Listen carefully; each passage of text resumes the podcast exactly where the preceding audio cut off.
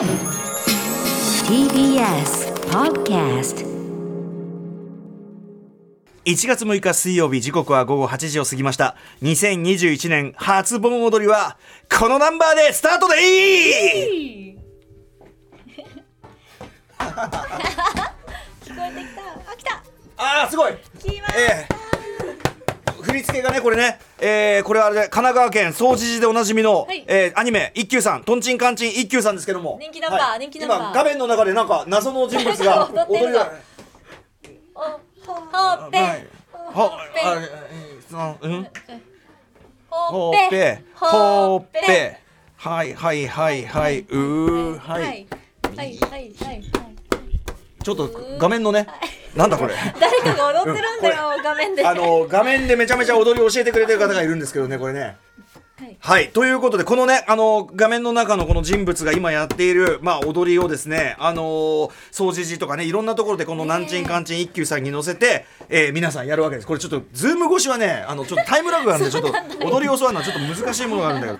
キレッキレでしたけどね、今一体このテレビの中中で教えてくれてる人物は誰なのか。そして、えー改めてね、まあ、僕の番組では前やりましたけどね。なんで一休さんで盆踊りやってんだっていうふうに知らない方もいらっしゃるかもしれないから。はい。ということでえー TBS ラジオ第6スタジオからお送りしている「アフターシックスジャンクション」略してアトロックパーソナリティはラップグループライムスターの歌丸ですそしてはい、改めまして、明けましておめでとうございます。水曜パートナー TBS アナウンサーの日々真央子です。さあ、ここからは聞けば世界がちょっと変わるといいなな特集コーナー、ビヨンドザカルチャーここだです。け撮ると一休さんの曲流してるだけになっちゃってるからねこれ本当はあの会場でその掃除とかこれで盛り上がってるとかもうその周りをその櫓の周りを一休さんかけてもう大勢の人がこのね先ほど今こうテレビの中のとある人物がやっている、えー独特の振り付け「ほっぺほっぺ」とかそういう掛け声とかも込みそうでてるるとかねそういうのあってもうみんなもうめちゃめちゃ楽しそうに踊ってるというそれが現代盆踊りの風景であるというあたりなんですね。あげあげ盆踊り。あげあげ。あこれあたりねどういうことなのかのおさらいもしていきましょう。はい。ということで今夜はこんな特集です。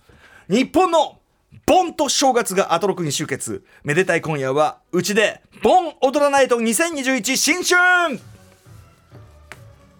さあこれもね新盆踊り21世紀盆踊りの定番ダンシングヒーローね画面の中の人物早速踊り始めるわけですが一体誰なのか。自然と体が動き出しています。さあしかしまあ2020はねなかなかこういうお祭りごとというのもなかったという時期ですよね。ね YouTube でねその一休さんとかダンシングヒーローの画像映像を見るとなんか泣けてきちゃうぐらいで。各地元の方々もさぞかし今年はねちょっと寂しい思いをされたんじゃないかと思います。ね。えー年が明け2021さあというところでやはりですねまあいろんなね要素がこれに関してはいろいろ言いたいこともあるが、えー緊急事態宣言が発出されるかどうかという、えー本日でございます。はい。えー2021年夏が来る頃にはねなんとかこの輪になって踊るこのねえー日本の、えーなんていうかな風物詩盆踊りね、えー復活していてほしい。やっぱこれがないと一休さんでそしてダンシングヒーローではたまたあずさみちおさんの二人でお酒をでワイワイガヤガヤ踊るこの日本の夏の風景、はい。これがなければ2021年とてもじゃないけどやっていけないということで。さあということで今夜は、えー今お聞きのようにですね、えーダンシングヒーローを含む確かに上がる曲だけど盆踊りって歌ってんのにね、あれ？温度でも何でもないのになんでだっていうねこれご存知ない方いるかもしれません、ということで、えーまあ、各地の盆踊り会場ではでもこのダンシングヒーローとかね、一休さんでガンガン踊ってるわけです盆キラーチューン数々をたくさん聞いて、えー、おのおの踊っていただくという気分を上げていただくという特集になっておりますはいゲストは盆踊り盆ミュージックといえばもちろんこの方です音楽ライターの大石はじめさんですよろしくお願いしますよろしくお願いします。はい、大石さん、明けましておめでとうございます。明けましておめでとうございます今年もはいよろしくお願いします。では、大石さん、ご紹介を日比さんからお願いします。はい、ご紹介します。旅と祭りの編集プロダクション、ボン主催されていらっしゃいます。著書、そして編著書には、日本大温度時代、日本の祭りズム、大韓ロック探訪記、そして奥東京人に会いに行くなどがあり、昨年の12月、最新刊、盆踊りの戦後史、ふるさとの喪失と創造が千曲書房より発売されました、はい。前回は昨年の5月7日にご出演いただきましたね。日本各地のお祭りの開催の現状についてそしてオンライン盆踊りなど新しい試みについても伺いました。はい、ということで新刊出されましたね、これね。はい。おめでとうございます。これはあのざっくりってまたどういう本でしょうかね？えー、と盆踊り、まあ、僕自身はですね、いろいろなその日本の伝統的なその各地域で伝承されていた盆踊りも追いかけてきたんですけど、それと同時にですねその戦後の新しく始まった盆踊りっていうものも面白くて追いかけてきたんですね。はい。それで、まあ、今回の本っていうのはそういう戦後の盆踊りうん。うん。が、えーその各、まあ、いろんなその、えー社会の移り変わりによって変わっていくコミュニティの変遷とともに、はい。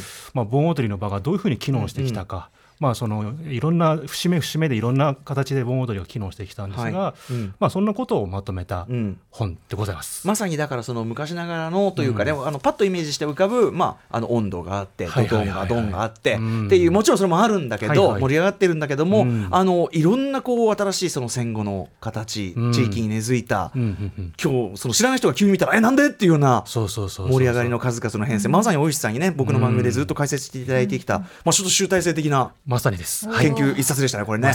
はい。ぜひぜひ、えーまあ、あの今日やったようなことの,、あの真面目な裏付けというのが、やりたい方、これあの盆踊りの戦後史、えー、ふるさとの喪失と創造を読んでいただくとあのさらに立体的になりますのでありがとうございます。ぜひお勧めしたいと思います。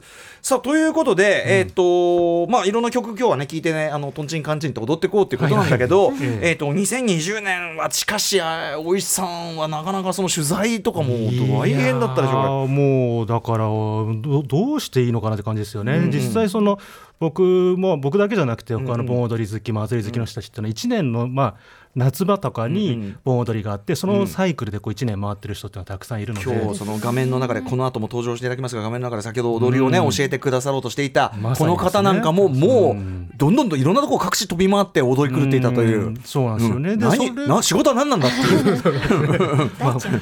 う。でそれがまあなくなってしまうととてもなんかこう生きてるなんていうかこう、うん。生活の実感がないっていうか、夏の夏がいつ来たのかいつの間にか終わっちゃったのかみたいな。はい。その記憶は特にあるなんかね。今年そのなんか焼けた記憶すらないもんいやねあんまね。本当に。そうそうそうう。ん。暑さを感じた記憶がないですうん。まして地元の方なんてのはどれだけこうなんていうのかな本当に生活っていうか1年の生活史の芯を失っちゃった感じしてるかなと思って。そうなんですようねだから亡くなってみて初めて盆踊りとか祭りっていうのがいかに自分にとって大切なものだったかって、うんはいはい。本当に噛み締めましたね確かに。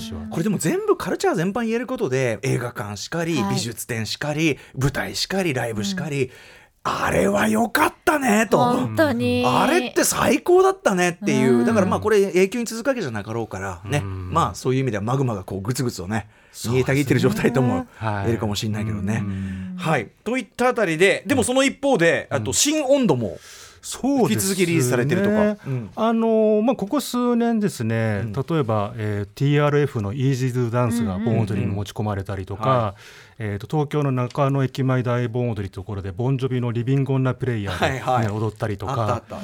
そういうこう新しく盆踊りに取り込まれるあのうん。曲っていうのがいろいろあったわけですけど、はい。まあ、去年はその盆踊りの現場がなかったので、うん。そういう新しいスタンダードっていうものがうん。うん生まれなかったんですけど、現場初はないけどただその一方で、まあ、曲もいくつかいろいろと面白いものが出ていたと、ええ例えばまあその近田春夫さんの「成長オリパラ温度」っていうのが去年の3月に出たりとか、うんうん。あとベストミュージックというですねユニットの「ステイホーム温度」っていうのが出たりとか、あと荒木本次っていうバンドをやっている斉藤正文さんの「ソーシャルディスタンス温度」とかですね、まあ、まさに2020年ならではの温度もリリースされたと。あのー大石さんご紹介、まあ、以前もいただいたように、ここのところねそういうイケてるミュージシャンの間でこう時ならぬこう温度の流れ、はいはいはい、来てたけど、はい。い、よいよそれがこのじゃ逆にこのご時世だからうん。出てる温度ってことですもんねそれね。そうですね、うんこのコロナ禍ならではの温度っていうものがいろいろ出たかなという感じですね。はい。うん。曽我部圭一さんもなんかまた新しいの出した？そうなんですよ。でその中で曽我部さんがその戦争反対温度っていうのを我部さんはね前ファックユー温度をねそうそうそう名曲ファックユー温度あれも素晴らしかったですかっけどこよかったけね。どつ温度ぜうの後ろに流れてる、ん温度づいてんね曽我部さん。そうなんですよねだから曽我部さんも4年ぐらい前から温度やりたいと思ってるんですよみたいな話をしてたんですけど、いよいよ量産体制というかですね、もう毎年出してくれて嬉しいですよね。でもこれなんかさこうリズムはパパンがパンだけど、でもベースの感じとかちょっとレゲエ調でもあって、そうですねトラップみたいなちょっと音うんうんもつレあトラップ感もあるし、うんうんなんかだからこう親和性はありますよねやっぱダンスミュージックだからねそうそう土着ダンスミュージックだからそうなんですよねうんうんはいということで、えーまあ、オグンとシーンというのも、まあ、この時期ははい。この時期でうん。その辺の盛り上がりがあるということですよね。さあということで、えー、とお知らせとく今日はですね新たに判明した裏スタンダード盆踊り楽曲。だからその一休さんとか、ん。ダンシングヒーロー。ダンシングヒーローなんかテレビでもだいぶ取り上げられたりしてましたよね。はい。だけどまだまだあるぞと、はい。あの僕が以前ねその紹介していた時にとにかく曲流れたなんでってね。なんでだよって言ってなね。なるやつがまだまだありましたということで、ちょっとニューディスカバリーがあるわけですね。ははいい、そちらも聞いていきたいと思います。はい。そしてさらに今夜はスペシャルゲストとして、大石さんの盆踊りフレンド、盆踊り界屈指のハードコア盆踊ら、大ちゃんも登場する大ちゃんというね、小泉さんの韓国のテレビのね、我々ズーム画面越しにね、はい。先ほど一生懸命一休さん踊っていただいてたんですけど、はい、先ほどの BGM も一個ずつね実はずっと踊ってくださってるんですよ、大ちゃん。あとちゃんとね浴衣着ていただいてね綺麗な浴衣赤い浴衣を着てであとお盆踊ら大ちゃんってあの提灯がありますし。あと後ろ何ですかこのね謎の部屋にいるということ。仕事は何なんだっていうね。大ちゃんの話もちょっと伺っていきたいと思います。After Six Junction. 時刻は8時12分です。TBS ラジオアフターシックスジャンクションパーソナリティは私ラッパーのライムスター歌丸と。水曜パートナー TBS アナウンサーの日々真央子です。さあ今夜の特集は日本の盆と正月がアトロクに集結。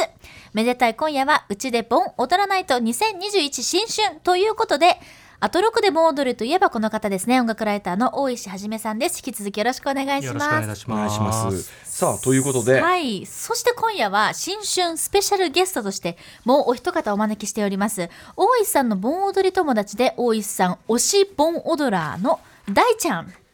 登場していただきます。さっきからバハママまでも踊りまくってますから後ろで。これもねあの盆踊りとある定番なんですけどね。はい、ということでえっと大ちゃんさんはい、あ、もしもし、はい。大ちゃん。あ、はじめまして、歌丸さん、日比さん。はい。あの、はじめ改め、ボンバサダー、大ちゃんこと佐藤智彦と申します。盆のアンバサダー大使ことボンバサダーということなんですねこれね 大ちゃんさん大ちゃんさん。はいということでよろしくお願いいたします。よろしくお願いしさあます。果たしてこの突如現れたねこのね、えー、ボン・オドラー大ちゃん一体どんな人物なのかプロフィール紹介日比さんお願いしますはい、ご紹介します。先ほどもごごご本人からありましたけれども、盆踊ら大ちゃんこと佐藤智彦さん。ちょっと ちょっとお名前に大ちゃん要素が全くないじゃないですか。大が入ってないじゃん。どういうこと？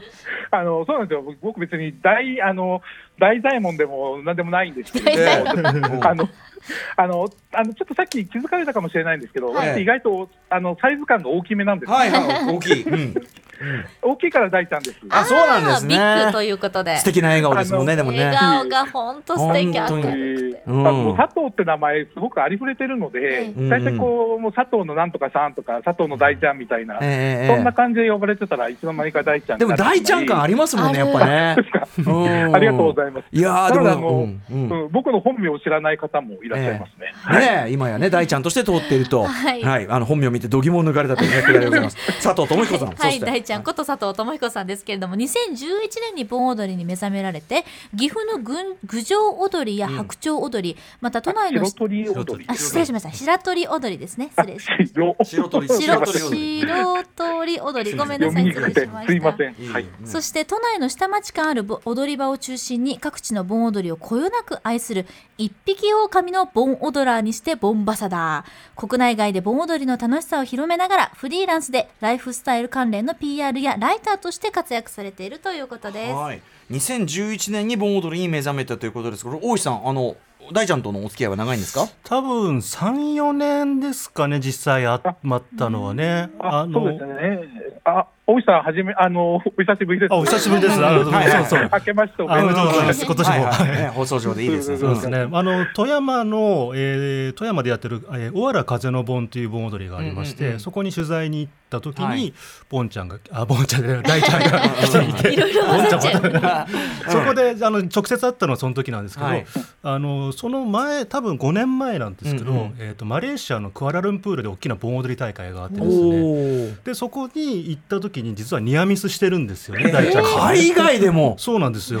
とまあすげえな。そうそうそう。じゃあやっぱその盆踊り会ではちょっとその要するに特に盆トラベラーというか、あの盆を求めてこうやって持続するような人の中では割と名の知れたというか。いやもう知らない知らない人はいない知らない人はいない。というか、まあまあ、大体どこに行っても大ちゃんいますからどこの現場にもいる。ああそうすごいな、そんなえっとね盆踊ら大ちゃん。えっと、はい。大ちゃんとね呼ばせていただきますがあのーはえっときっかけっていうかね、2011年がにってこうおっしゃってましたけどなんかこうガーンってくるような、当然そのそれまでもねその普通に地元の盆踊りとかあったと思うんですけど。あの逆に僕、2011年までは、あの基本的に盆踊りって参加したことなかったんですね。はいはいあの本当に子供の頃あの近所の盆踊りに参加したりとか、そういうことはあったんですけれども、うんうん。あのむしろ実はうちはあの母親も姉も盆踊らーでして、なので、逆にこう姉とか母の趣味は、なんか逆にこうに、なんかこう遭遇率とかも高そうなので、ああーそうか。えて避けてた感もあるんそうか逆にね家族がぜそんなにいるとねわざわざそんなとこ行かないよってなっちゃいますね。そうなんですよ。うん。それであのたまたまこう友人に誘われて、あの築地本願寺の納涼盆踊り大会に参加したんですけどうん。うん。うん、まあ、正直その時僕はあの単行節しか踊れなかったんですけど、うんうんうん。でなんかなんか知らない曲ばっかりで、はいはいでも結構踊ると楽しい。はいはい。で結構築地本願寺っていうのは必ず2回ずつ曲がかかるので、うんうんうんで1回目うろ覚えでなんとかやると2回目結構踊れてる気がするんですよね、はいはい。だからそうするとまた次の曲も踊りたい踊りたいっていう感じで、うんうんうんでなんとなくこう一晩でもうすごい充実感があって、へで帰りに友人とあのもうファミレスでえ次どこ行くの？とかっていう風な感じーで。あもう、うん。ううん。んそうですね。まずそれがあの僕は盆踊りにハマったきっかけなんですけれどはい。も、うんうん。でそれが2011年の夏ですね、うんうん。でもあの決定的になったのが翌年の2012年の夏なんですけれども、えええあのこれまた友人に誘われて、あの郡上踊りの徹夜踊りに行ったんですえね。徹夜踊りね、これ岐阜の郡上踊りね、これ以前も大石さんに紹介してね、はい。もうとにかくオールナイト、はい。レイブですね、もうハードコアなレイブですね、はい。これね。そうですね、であのしかもこう弾丸日帰りっていう猛烈なスケジュールで、要するに、夜着いて踊って、朝まで踊ったら、うん。その後帰るっていうスケジュールだったんですけど、はいはい。でしかも現地に着いたら夜になったら土砂降りだったんですよ。ああ、うん、雨。すっごいテンション下がっちゃって、最初、車の中から降りられなくて、うんえー、そんなに？えー一応なんかこう、あのこうやあの観光あのあの、うん。のなんでしょう事務所みたいなところに聞いてみたら、あのなんか今日やってるよっていうので、やってますよって、その天気でも。えーそれで、まあ、あのちょっと渋々というか、あまり乗る気じゃなく行ったんですけど、ええ意外となんかこう、周りのテンションの高さにつられて、えはい。こう雨の中で踊るのって全然嫌じゃなくて、むしろなんか雨で濡れるか汗で濡れるかの違いぐらいなもんであのでしかもこう何時間も何時間も永遠に踊り続けるわけですよね。でそれでこうなんかこうランナーズハイならぬ、ダンサーズハイというか、あのすごくなんかもうトランシーな本当にレイブだよね。本当に野外レイブの感覚ですもんね。でしかもこう朝あの4時、5時までやってるんですけれども、こうなんかしらじらと空が明けてくると、うんうん。なんかすごくこう満足感というか、うん充実感というか、やりきったと。うん。そういうのがあって、でそれがもうあの完全にきっかけになって、はい。それで覚醒したんですよね。うんうんうん。もう俺は盆踊らーだって、もう踊りを趣味に生きていくみたいな感じで。へ目覚めた。でーでもうあのその年ぐらいからですかね、あのああその年その翌年ですかね、うん。あのもう大体年間100箇所ぐらいえー。え でもえ盆踊りってだって、もう主にシーズンか限られてますよね。あのまあ、基本的には大体、ちょっと地方だと大体8月の,、うん。あのお盆のシーズンが多いんですけど、ええまあ他のところでも大体7月、8月、うんうん。で実は東京って6月から10月まであ、あちこちで。そそうなんですよ。で、ただやっぱりどうしても踊りたいところって重なったりすることもあるんですよね。そうするともうちょっとはしごしないと、はしご。あの はしご。できないんで。盆踊りはしご。う んそうなんですよ。たまあ、た6時にスタートするところからまず始めて、でそこでまあ1時間踊ったら、いそこからなんか15分で移動できるところで、はいはい7時15分から、えー、と8時まで踊るとか、えそれでえ8時15分から9時まで踊るとか、でもう一箇所9時半までやってるところあったら、急いで行って踊るとか、そういうのこう、なんかスケジューリングして、いかに効率よく回るかっていう。気合が入ってんねな。ストイック。あのどうしてもやっぱり盆踊りって皆さんこう町会とかってやる時期って決まってるんですよえねえ、それはね。来何何曜日とか、うんうんうん。でそういうふうなものだと毎年重なるんですよね。うんうんうんでまあ、あのどちらか、まあ、もちろんメインで行きたいところっていうのはあるんですけれども、もうあのどっちも行きたいものが重なった場合は、うんうん。もうこれは自分が移動する以外方法がないので、はいはい。あので実はあの僕みたいな人は相当数います。あ、そうなんだ、実は。移動して。へあのそうえで。すね、大体こう1箇所目でもあって、2箇所目でもあってとか、うんうん。あのそういうこと多いですね。これね。はい。その数回ることでね例えばその,、はい。その15分で回るようなところでもやっぱりそのち踊らーとしてですよ。そのやっぱ違うんですか？やっぱそれぞれは。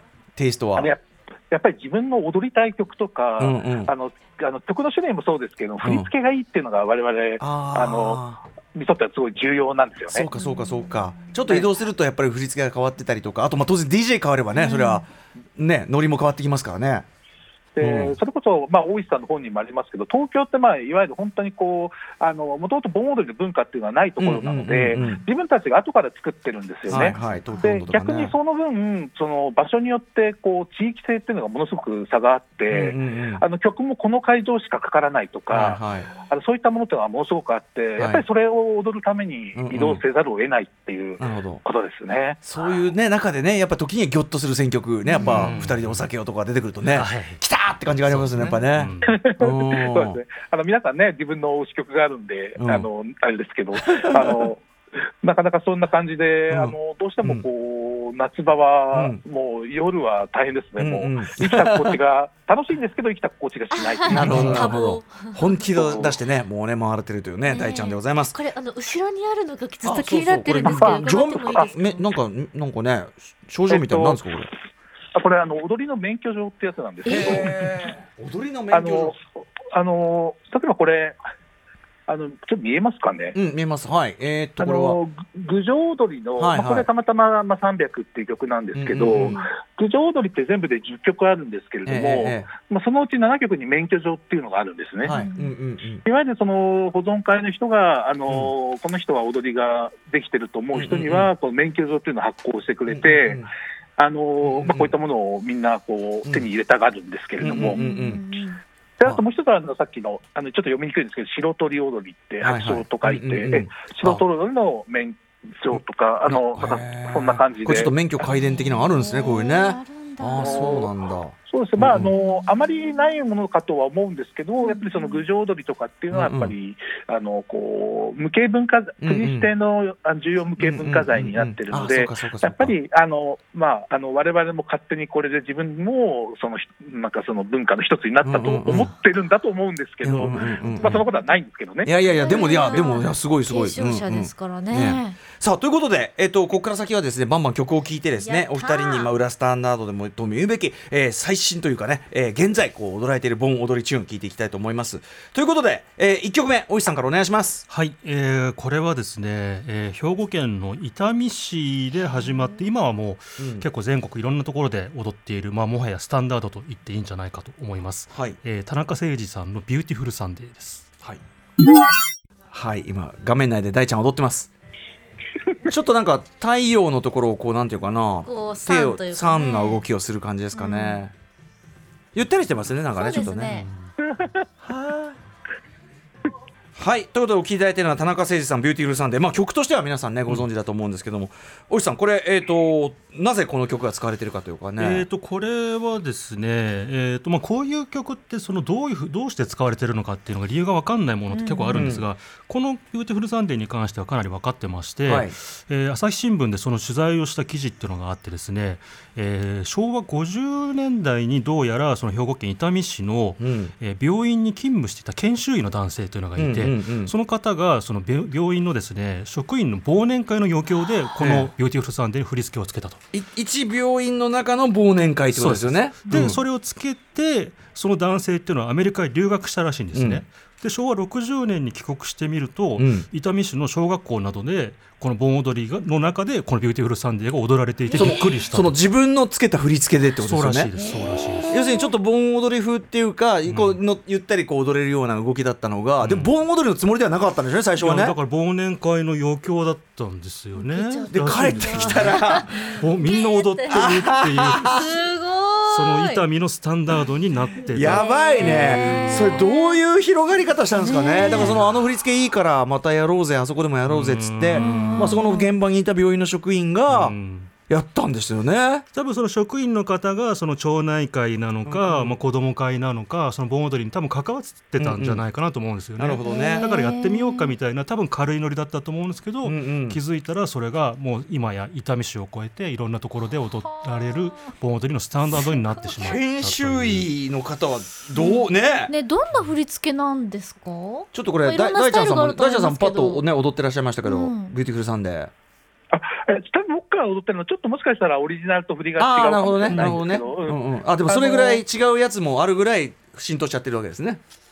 そうですね、あの実はこう毎年こう、日本民謡協会的なところが、うん。あのいわゆる盆踊りの新曲として、毎年曲を発表してまして、えで大抵1曲は新しい音頭なんですけれども、うんあのもう1曲があのこう以前の曲を入れるっていうのがあるんですよね。うんでそれで例えばダンシングヒーローだったり、あのこのビューティフルサンデーっていうのも、まあ、そういう感じでいわゆるビクターさんがちょっと発売してるあの CD なんですけど、はいはい。それでちょっとリバイバルというか、はい。あのしてまた踊られてるっていう感じですね。なるほどね。はいこれはしかしそのエピソードがすごいね研修医ね。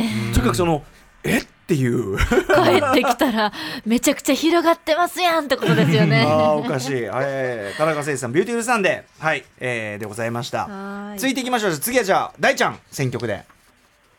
はい、えーこれはちょっと僕の大好きな盆踊り会場でよくかかる曲なんですが、えーお聴きください。えー、米米クラブでファンク藤山。あた大ちゃん立ち上がりましたね立ち上がりましたよ。本気ですなんだねなんだ？本気ですね今日は素敵な浴衣。まだここは全然。おーイみんなで言うんですね。みんなでおーイを言うと。パンパンパッパンのパンいわゆる盆踊りですね。あでも動きはうんねくねくねしてますけどねなんかね 本当にこんな振りなのかな？本当に大ちゃん大ちゃんだな。あ お尻をフリフリしています。しかし米米の中でもそうか。ねこれをチョイス山するという。あでもいわゆるこう両手をこうね頭の前にこうかざ持ってくるしてかざして。お王のとこは片手を突き上げてますね。大ちゃんはいはいはいはい楽しそうに踊ってくださいありがとうございましたがはい、はい米米クラブファンクジムこれはどこで使われてるんですかはい、これは実は亀有のユーロードというところで毎年開催されます。亀有まあゆはい、ユーロード納涼盆踊り大会っていうのもキラーチューンなんですね。えー、えってことはキラーチューンってことはもうみんなこれで盛り上がってんだ。そうなんですよ。しかもこの会場ではもう20年以上踊られてる曲なんですね。えーそんなはいうん。うんで我々こう盆踊ラーにとって亀有っていうのはちょっと特別な場所でして、ほうほうあのもう僕は魔界って呼んでるんですけれども、魔界。はい、あのいわゆるこうガラパゴス的に盆踊りがすごい発展した地域なんですよね。でいわゆる例えば本当にこう一般の人がちょっとこう観光的に盆踊りに参加するのだと、あの浜町公園の大江戸祭りだったり、うん日比谷公園だったりっていう、いわゆる大箱的なところに行くんですけれども、あの亀有はみんな、町会の人たちが独自に自分たちであのこう難しい振りを難なくこなしていまして。なんで、もう街で、えー、亀有自体で20箇所以上、30箇所ぐらい盆踊り、ひと夏にあると思うんですけれども、あのもうどこの会場、皆さん、揃い浴衣の方ばっかりなんですよね。えで特にその代表格がまあユーロードだと思うんですけれども、もともとユーロードはこう長細長い商店街なんで、うん。あの一つの細長い輪になって踊るんですけれども、あのもともとこうこの地域であの坂東流っていう日本舞踊のあの五大流派の一つがあるんですけれども、はい、そのバンド流の先生が振り付けをしまして、うんそれであのこの曲を持ってきたらしいんですね。へ町会の人に話を聞いたら、はい。あのまあ、こんな曲を最初、盆踊りに持ってきたってびっくりしたってーうんうんうん言ってたんですけど、20年前ですしね。そうなんですよ、あの20年以上ってことは、もしかしたら25年ぐらい行ってるかもって話だったんですけど、で特にそのどっかの他の地域の、例えば、あの大石さんがおっしゃったような他の地域の、特に愛知県の一宮とか、まあ、そういうところの影響を受けたわけでもなく、うんうんうん。彼らは独自にそういう曲をセレクトしてまして。へでなおかつその、まあ、僕もさっき振り付けにこだわりがあるというふうに言ったんですけれども、はいうんうん。今まで日本舞踊の先生が振り付けをしているので、うんあのユニークな振りだったりしても、ちゃんとこう理にかなった振りというか、うんうんうん。あの踊りの流れをこうあしっかり合ってる踊りで、うんうん。それでもう我々はこうみんな虜になっちゃうんですよね。ーティーがち。ゃんと無理がなくちゃんと手とかこう体動きが計算されてるとかね、ことなんですかね。でうん。まあ、ユーロードって実は東京温度とか単行節って曲は一切なくてですね、え僕も最初友人に楽しいから来てみなっていう感じで、はい。そうやって軽い気持ちで行ったんですけれども、なんかもう一曲も踊れる曲がなくて、えあの本当にこう友達に例えるなら、友達にこう草野球にうんうんうん。遊びに来てって言ったら、はい。もうなんかみんなプロ野球選手ばっかりだったみたいな、うんしかもこう中のリードしてる人たちはもう大リーグ選手だったみたいな、うんそういう踊りのせんあの師範の先生たちはいはいはい。が踊りの場をリードしてまして、へーもうかなりクオリティが高い、うんうん。うん盆踊り会場なんですよね。ね、しかもこうタイトル通りこれ米米の中でも割とストレートなファンクっていうかね、あそうなんですよ。なんでこれでやるんだって感じですよね。そうですね、それをこうあの日本舞踊の先生がちゃんと綺麗に着付けして、頭もこう言って、それで、おーいえのとこから入るんですよ。あのうんうんうん。でもやっぱり和和物のそのモチーフの曲でもあるからそっかそっかそっか。合ってるっちゃ合ってるっていうのが絶妙だよねそういう意味ではね。そうですね、うん。でまあ、この曲をきっかけに、ユーロードはかなり独自性を持ってったらしいんですけど、うんうんうん。自分たちの盆踊りがあの他と違ってるっていうのは知ってたけど、そんなに特別なことをやってるわけじゃないっていうふうに思ってたらしいんですよね。あーだからみんあのわその外側から大ちゃんとか大石さんとか行ってえーとかなってるのを聞いてえそんなですか？みたいな。そうなんですもう亀有はどこの会場も大体もうあの強烈なああそう。のところが多いんですよね。え。これ島尾さんも行った方がいいよこれ。ユーロードそうですよね、これちなみに大ちゃんさんおすすめの上げ振り付けはどの部分になるんですか？この曲は。ああのさっきのちょっとやったんですけど、こはい。この腰を振るところですかね。あフリフリするところ。はい。うんうんうん。あの普通、なかなか日本舞踊が腰振ることはないんですけど、そうかそうかそうかそれをあの皆さん浴衣、それを浴衣着たあの、人たちがみんなくねくねやってるのは、なかなかこう壮観ですよね。見てみたい。はい米米クラブまさかのファンク藤山お送りしました。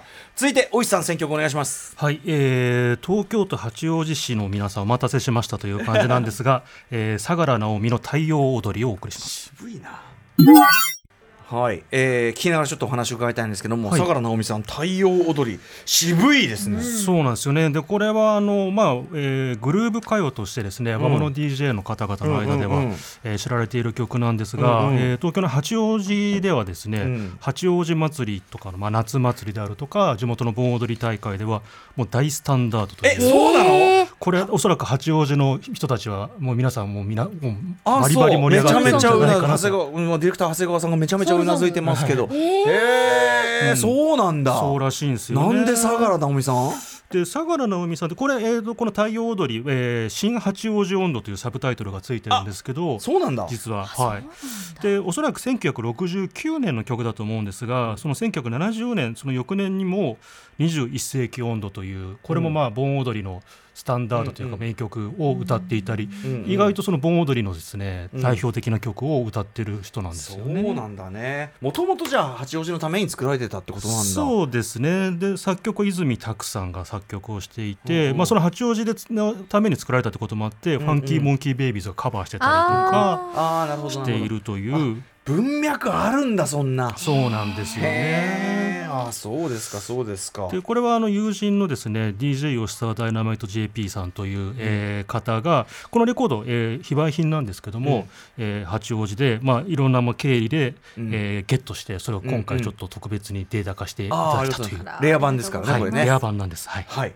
ということで相良直美太陽踊り、えー、またの名を新八王子温度ということで。はい。その八王子の人はみんな知っているけどとかさ、ねうん。このだから盆踊りの話聞くたびにこれをね、うん。なんかその日本って全然一枚なんていうのかな。本当に本当に。みんな同じようなもの見てるような気してるけど全然違うもの見てるかもしれないみたいな。そうなんですよね。だからダンシングヒーローだってもともとはその愛知の人たちっていうのはみんな盆踊りは全国あれで踊ってるって思ってたと思うんですよね。面白いな。それが面白いところですよね、さあでは続いて、えー、じゃあ盆踊りは大ちゃんのターンでございます。選曲お願いします。はい、えー、じゃあ続いてはもうちょっと亀有ユーロードの曲なんですが、ユーロードらしいナンバーを一曲どうぞ。全然温度感ないんだけどゆったりと ゆったりとした振り付け。たおやかな感じですね。はいもうこのねお分かりだと思いますが夏川りみさん灘そうそうですよね。はい、いやそのあの温度感全くないんだけど。本当。そうなんですよ、もうあのまずバラードっていうのが、うんもうもうこうびっくりするんですよね。ダンスミュージックですらもうなくなってるもんね。うん。そうなんですよ、もう盆踊りなのにチークがというね、うんあの本当にこう、ユーロードらしいナンバーと言えるんですけれども、うん。しかもこうのんびり、ゆったりとした振り付けでうん美しいんですよね。はいはい。でやはりこうどっちかというとやっぱ踊りって、速い踊りって意外とごまかせるんですけれどもうんうんうんうん、ゆっくりの動きっていうのはやっぱりこう止めるどあのこうための動作とか、うんそういうのが難しいんですけれども、皆さんこれに魅了されてこうユーロードに通うようになったって方は多いちょっと上段者向けなわけだこれは。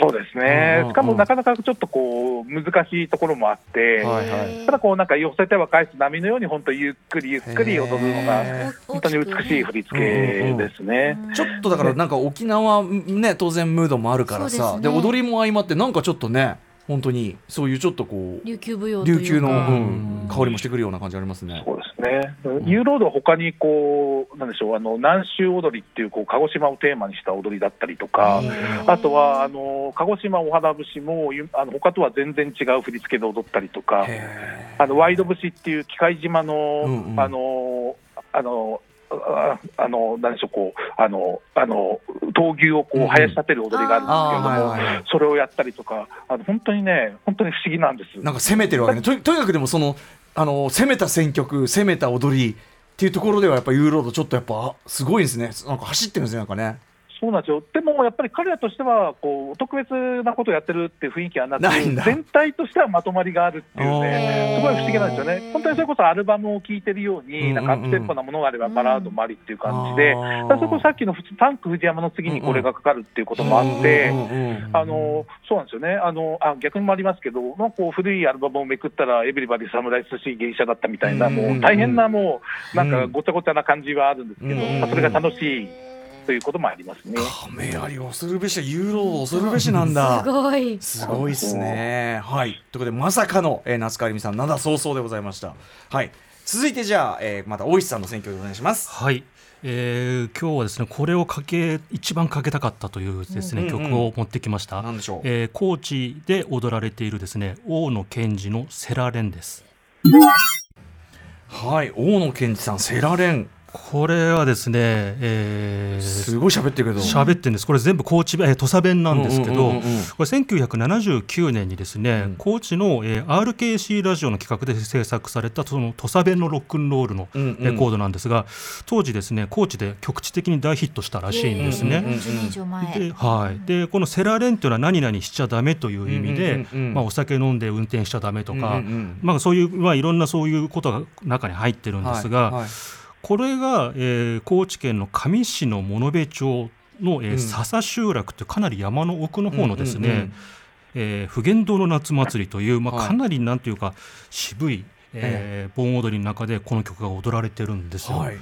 でこの盆踊り、えー僕も、えーまだ現地に行ったことないんですが、うんうかなり面白そうな盆踊りで、うんうん。まあ、その山奥の神社でやっているですね、まあ、非常にその伝統的な、はい。えー盆踊りなんですが、うんうん。そのかかってる曲がですね、うんうん。えー例えば、えーこのセラレン大野健二さんのはい。セラレンだったり、あとまあ坂本九九ちゃん温度春日八郎乙女さんとか、この辺まではまだわかるんですよ。はいはいはいそこからあと石井明美チャチャチャだとか、はい。えーアブロナミスーパーモンキーズ、えーミスター USA とかでミスタすねー USA。うんうん。あとまあその先ほどのビューティフルサンデーとか、うんうんうんうんありとあらゆる曲がかかるというはい。かなり変わった盆踊りなんですよ。そのね山奥のそういうあれなんだからむしろこう伝統みたいなね、うん感じかと思いきや。ド、ドンがどんなイメージでしたっけ？全然こうモダンおだ盆踊りだったしそうなんですよ。これに至ってはさどうやって踊ってるのか踊りの振り付けが想像がつかない。それがね面白くてそのこれは、えーその物部町の他の盆踊りもそうらしいんですけど、うんうんえーはっえー盆踊りの振りの種類が2つあるらしくて、うんうんうん。ハッサンっていうのと回り千鳥という、まあ、その2種類の踊りを曲のテンポに合わせて踊っていくと。ほうほうほう。だから速い曲と遅い曲で別に、まあ、BPM が合ってればもう何の曲でもいいとうんうんうんうん。いう感じらしくって、なるほど、うんそこでこういうそのちょっと早い曲速い曲がおそらくですねだから、うん。スーパーモンキーズのミスター USA とセラレンは同じ振り同じそうか。じゃないかなと思うんですよね。へあー面白そうかそういうこともできるんですね、うん。曲は違えど踊りは一緒っていう、うん。うん。うんでなおかつまあ土佐弁ものこれもだからそのドメスティック要素もすごい入ってるから。そうなんですよね。だからそういう盆踊りのあのまあいわゆる新興住宅街だったりとか、うんうんうん。団地の盆踊りで新しい曲が入るっていうのは、うんうん。まあ珍しくないんですけど、はいはいそういうこう集落のもう本当に山奥の集落で続いてきた盆踊りの中で、うん。そんだけいろんなバリエーションの曲が踊られてるっていうのは、なかなかちょっとレアなんじゃないかなと思います、ね。いよいよだから本当に通常のダンスフロアと同じっていうかさ、うん。いろんな曲で踊りたいじゃんっていう、うんうんうんなんかもはやその領域、そうなんですようんね。でなおかつその土地でしか踊られてないっていう,、まあね。まあその先ほど大ちゃんがした亀有もそうですけど、うんうんうんうんそのためにわざわざ亀有に行くそのためにわざわざ物部町に行くみたいな、そういうふうな体験もできるんじゃないかと思いますよね。セラレンこれなんかさもうささっきの相良直美さんどころじゃないレア版でしょ？うん。これそうこれもねその DJ の馬場正道君という、うえー友人に、えー譲ってもらったんでよすがく持ってたねって話だよね。だって。これもねなかなかないとだって思うんですよ1979年に RSKC ラジオの企画で制作された版なんだからさ。でももうジャケも完全にもうゴリゴリの実製作版って感じのね、うん。ジャケなんですけどこれがいまだに踊られてると、ちなみに大ちゃんさんはこのお祭りって行ったことあります、あないんですよ、うんうんうんだからすごく今、興味深く聞いてまして、うんうんうんちょっと興味ありますね。ちょっといずれ攻めなきゃいけないですねこれね、うん。そうなんですよね、うん。でも体が一つしかなくて、なかなかこう。そうなんですよね。それをやってる時はね予想でも外せないのがねありますからね。ユーロードとかぶってるかもしれないしね。大変だこれ。さあということで、えっともう一曲大石さんかな？あはいはい、お願いします。えー、とこれはですね、えー愛知県豊田市の下山地区というところで踊られている、えー、県直子の京都の女の子です。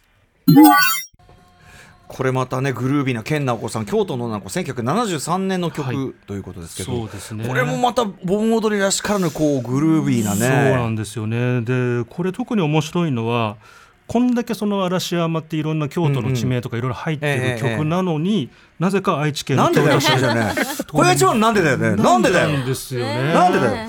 うんでこれは京都憧れが過ぎるだろうっていう。そうなんですよね。でこれもうそのどうしてこの盆踊り盆踊りの中にこの曲が持ち込まれたかっていうのが今現地でもわからないらしいんあです。そう。へこれすぐ分かんなくなるのねこれね。そうなんですよね。だからおそらく誰かがまあ多分ノリであの取り入れたんだと思うんですけど、それが意外とハマってそのその、えー豊田市の下山地区では、うんもう盆踊りといえば京都のある年にノリでかけたのがすごい盛り上がって、あれよかったからまたかけようぜがだんだん習慣化してってってことなんですかうん。ね。そうだと思います。これはどういう振り？これなんかでもね、あのー割とフォーク、まあ、その手つなぐ振りがあったりとか、うんうんフォークダンスっぽいんですよね。で、あのー今回のその盆踊りの戦後って本でも書いたんですけど、その盆踊りってそのフォークダンスとか、うんうん。あとそのフォークダンスの後に70年代後半から出てきたレクリエーションダンスっていうものだったり、うんうんそういうものの影響が結構入ってるんですよね。だからダンスの振り付けにそれまでの昔みたいな日本舞踊みたいなものだけじゃなくて、フォークダンスとかいろんなものが入ってきてるのであまあおそらく振りをつけたりとかそういう導入した人もフォークダンスなりレクリエーションダンスをやってた地元の方なんじゃないかなっていうのは推測してるところですね。ー。なるほどね。まあだからその地元若者の交流の場みたいな。はいはいそうですね。ののなんかいろんなのが混ざって、うん。でもその気づけば元がわからないぐらい。そうそうそう伝統になってたという。面白い。はい。ねなんかでも本当懐がねん。書いてるかなんか幅が広いんですね。こういうのもあるんだな。あそうちょっとなかなかまだね全貌が見切れない。ん。大ちゃんさんこれどうですか？この京都の女の子はええあのいいですね、僕、大体この曲自体知らなかったんですけれども、うんうんうん。ちょっと踊ってみたいですよね。ね続きますか？やっぱり踊らーとしてはなんかやっぱりこうグルービーな曲って、うん。すごくやっぱり腰に来るというか、うん。腰が反応しちゃうんですよね。なるほど。うずうずしちゃう。ちょっとなんかあの振りは知らないんですけど、なんかムズムズしてましたえね。ー、やっぱやっぱでもそういうことですよね。そう。でじゃあやっぱ現場に行って、うん。でするとみんな楽しそうにやってるから、うん。うんやっぱ見よう見まねでいいからやってみたくなり、踊りたいっていう。でちょっとそのやれたっていう実感がやっぱり快感になり、みたいなね、そうなんですよね。やっぱりなんか最初皆さんこう盆踊りってあの輪に入るのがすごくうんこうハードルが高いんですよね。そうそうそう、でもいざ入っちゃえばもう、あ本当にこんなに楽しくみんな快く受け入れてくれますし。うんうん。うん、なんで、もう本当にぜひね、あのー早く盆踊りができるようになったら、このララジオのリスナーの方も、ぜひ盆踊り見かけたら、まずチャレンジしていただけたらと思います、まずは飛び込んじゃえってことですよね。そうですね。僕はい。も今年こそはね、あの錦糸町のあの踊り振り覚えようかなと思ってたのにさ、い。やいやいや、まあね、あの2021年夏はなんとか、そうですねね。はいと祈りつつということですね。はいということであっという間にお時間近づいてきてしまいました。はいはい、えーうちで盆踊らないと2021新春はここら辺でお開きでございます。今日はねでもなかなかレア音源もありましたからね。そうですね、本当にあのデジタル化されてない音源もありましたので、うんうんもう一度聞きたいという方はラジコのタイムフリー機能で1週間聞き直せますからそしてあのツイッターにも放送後に放送した曲リストアップしますのでそちらも合わせてうちで踊っていただいてステイホームを賑やかにね過ごしていただけたらと思いますね。あとやっぱその地元の人はそれが特別なことだと思ってないパターンゆえに埋もれているパターンでまだまだありそうじゃない？そうなんですよこれ。ねそうなんですよね。あのいちいち話題にしないだけみたいな。ねええ踊らないのってことですもんね。うんだからまあちょっとこれ聞いていらっしゃる方でこれどうかなみたいなのあったらなんか大石さんとかねぜひぜひもう情報とか、はいもう、ね。まお待ちしております。ね、はい。寄せてあげてください、はい。あのでで大ちゃんがそれ見てねまた行きたくなるという そういう流れそういう一連の流れみたいなことですかね。これぜひ大ちゃんの踊ってる姿も皆さんに。見ちゃんね、ちょっと今日はさ、俺ら、あの、ズーム越しでね、やっぱズームちょっとタイムラグあるんで、はい。その踊りの醍醐味っていうのばっちりはあれなんで、ちょっといずれね、大ちゃんと、大ちゃんと踊りたい。本当に、本当に福がある顔をしてらっしゃる。本当ですよ。うん。本当にみんなを幸せにしてる。うんでもうぜひあの踊りの現場で、はい。そうですね。まあ、我々踊り場と呼んでますが、うん。はい、踊り場。踊うん、なるほど。はい。さあ、ということで、えーお二人から改めて最後にお知らせごとお願いします。じゃあ、まずは大石さん。はい、えーとまあ、昨年12月にですねもう何度も、えー話しますがその盆踊りの戦後史ふるさとの喪失と創造という本が、えー、千曲書房から出ました。これはまさにあの大石はじめさんね、はい。前のウィーケンドシャッフル時代からお越しいただいて、ええ。いろいろ語っていただいたことの本当にもうあのそうですね。数字的な集大成というか、まさにですね、うん。はい、なのであのぜひぜひこれめちゃめちゃ面白いです。ありがとうございます。んさっき言ったやっぱその日本のなんかこう日本のよなんか安易にこう伝統文化とポップとか分けるけど、うん。そんなの二分できないしそうなんですよね。うんとか地域とかあり方みたいなのもだからなんかすごくその安易に伝統とかっていうのを決めつけない感じであるとか、うんうんうん日本人一枚やってくる全然いろいろいて超面白いみたいな、うんうんあと適当？そうですね。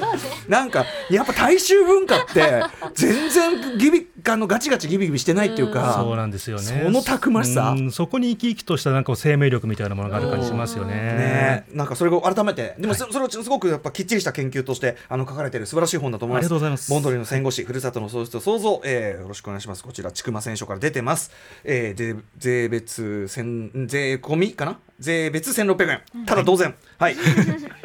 さあそして大ちゃんいっぱいお知らせがあるそうではい。えー、と毎年こう、東京ドームでですね1月にこうふるさと祭り東京というのが行われているんですけれども、あのやはり今年コロナの影響で見送られまして、うん。ただしこう、ふるさと祭り東京2021オンライン、えー日本の祭りふるさとの味っていうタイトルで、えー今週の金曜日ですね、うん。8日から11日の金曜えー月月曜日まで、えーこうオンラインで開催することが決定したんですね。おでその9日に実はその盆踊りがありまして、うんうんで19時55分から、うん。こう DJ コート、アゲハ美女のみんなで踊らないと、えーボンダンスで日本にエールをっていう、まあうんタイトルからしても濃ゆいえグラムがあるんですけー、ど。も、もう固有したくましいな、でまあ、これ、あのアゲハ美女さんって、まあ、大石さんもよくご存知の方なんですけれども、あの彼とそのお弟子さんたちが踊ってる、はいメインで踊ってるんですけれども、うんあの私もこっそりあの紛れ込んで踊ってますので、おはい、じゃああのよろしかったらぜひ、滑覆の滑覆のいい素敵な笑顔の紳士を見かけたらそれがね、えー、ボンオドラ大ちゃんですよということですかね。はい。えーはい。あの、ふるさと祭り、東京で検索していただければ、うん。あの、すぐ見つけられると思いますので、はい、ふるさと祭り東京で、はい、特に1月9日土曜19時55分からのこう、ね、今年の盆踊りとかね、はい。あのバーチャル上でもいいからあのネット上でもいいからこう盆踊りというね楽しんでいただきたいと思います。うんうん。さあということで、えー以上めでたい。今夜は、えー、うちで盆踊らないと2021新春お送りいたしました大石はじめさんそして盆踊ら大ちゃんありがとうございました。ありがとうございました。よいしょ。ありがとうございました。またよろしくお願いしありますがとうございました。明日のこの時間は人類よこれが知能だ将棋の AI 人工知能の最前線を学ぼう特集です。